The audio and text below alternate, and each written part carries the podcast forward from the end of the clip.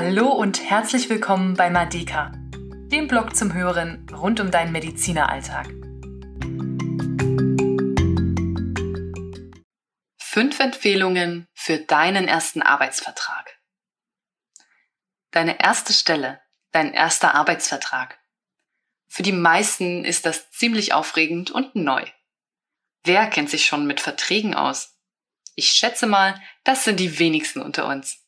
Auch ich bin kein Jurist.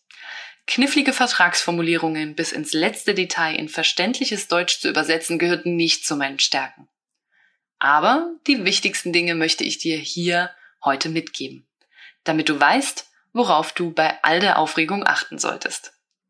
Empfehlung Nummer eins: Unterschreibe den Vertrag niemals vor Ort. Die allermeisten können sich in dieser Situation nicht mit ausreichend Ruhe und Konzentration die Inhalte durchlesen. Dadurch ist die Wahrscheinlichkeit, etwas Wichtiges zu überlesen, recht hoch. Bitte darum, den Vertrag mit nach Hause nehmen zu können und vereinbare einen neuen Termin. Solltest du selbst den Termin für die Vertragsunterzeichnung vereinbaren, kündige am besten gleich von vornherein an, dass du wünschst, den Vertrag zunächst mit nach Hause zu nehmen dann kann sich auch der Personalabteilungsmitarbeiter oder die Mitarbeiterin darauf einstellen. Empfehlung Nummer zwei: Lies dir unbedingt alles durch. Auch wenn dir viele schönere Dinge einfallen, die du in dieser Zeit tun könntest. In den meisten Fällen sind die eigentlichen Arbeitsverträge ziemlich kurz. Lass dich davon nicht täuschen. Das hat einen Grund. Es liegt daran, dass sich die Arbeitsverträge meist auf Tarifverträge beziehen. Der entsprechende Tarifvertrag wird in deinem Vertrag erwähnt. Ich denke, du weißt, was jetzt gleich kommt. Ja, unbedingt den Tarifvertrag durchlesen. Hier findest du nämlich die allermeisten Inhalte. Wurde dieser Tarifvertrag durch den Marburger Bund verhandelt? Das ist kein Muss, aber es ist schön, wenn dem so ist. Denn der Marburger Bund setzt sich stetig für bessere Bedingungen ein. Empfehlung Nummer drei: Frage nach bei allen Dingen, die du nicht verstehst. Das ist keine Schande. Schließlich hast du Medizin und nicht Jura studiert. Empfehlung Nummer 4. Überprüfe, ob deine Weiterbildung zum Facharzt im Vertrag erwähnt ist. Das ist essentiell. Findest du nirgends die Bezeichnung als Arzt oder Ärztin in Weiterbildung oder für die Ausbildung zum Facharzt für XY, bedeutet es Folgendes. Die Klinik ist nicht verpflichtet, dir die Ausbildungsinhalte zu vermitteln und dir zur Verfügung zu stellen. Du bist in diesem Fall nicht mehr als eine reine Arbeitskraft.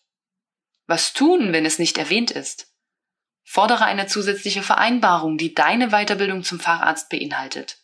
Diese sollte dann auch von beiden Parteien unterschrieben werden.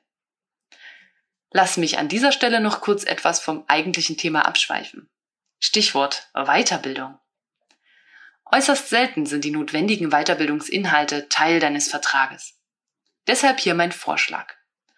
Bitte den Weiterbildungsermächtigten um ein Gespräch und legt gemeinsam einen Weiterbildungsplan fest. Zum Beispiel kann es hierbei um die Rotationen gehen. Am besten haltet ihr das auch schriftlich fest. Sicher kann es in deinen Weiterbildungsjahren zu Abweichungen kommen, aber zumindest hast du etwas in der Hand, auf das du dich berufen kannst. Außerdem zwingt es dich zur Auseinandersetzung mit der Weiterbildungsordnung. So hast du einen super Überblick, was du alles ableisten musst. Zurück zum Thema. Empfehlung Nummer 5.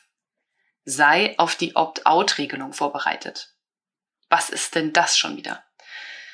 Die Opt-out-Regelung ist eine Regelung, die deinem Arbeitgeber erlaubt, dich mehr als 48 Stunden pro Woche arbeiten zu lassen.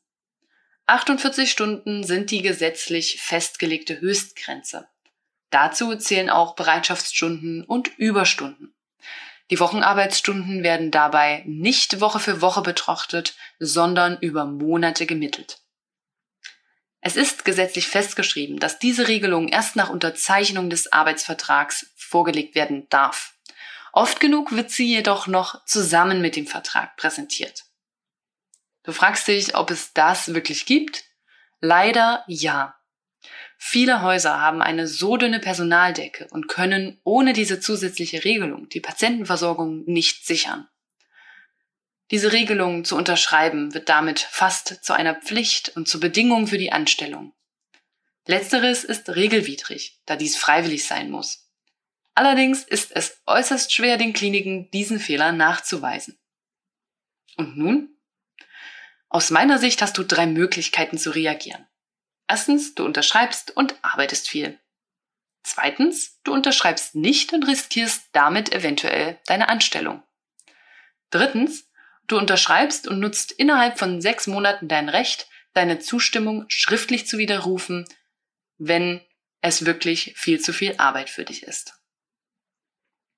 Ich hoffe, du hast nun mehr Klarheit und fühlst dich gut gewappnet, um deinen ersten Arbeitsvertrag souverän zu unterschreiben.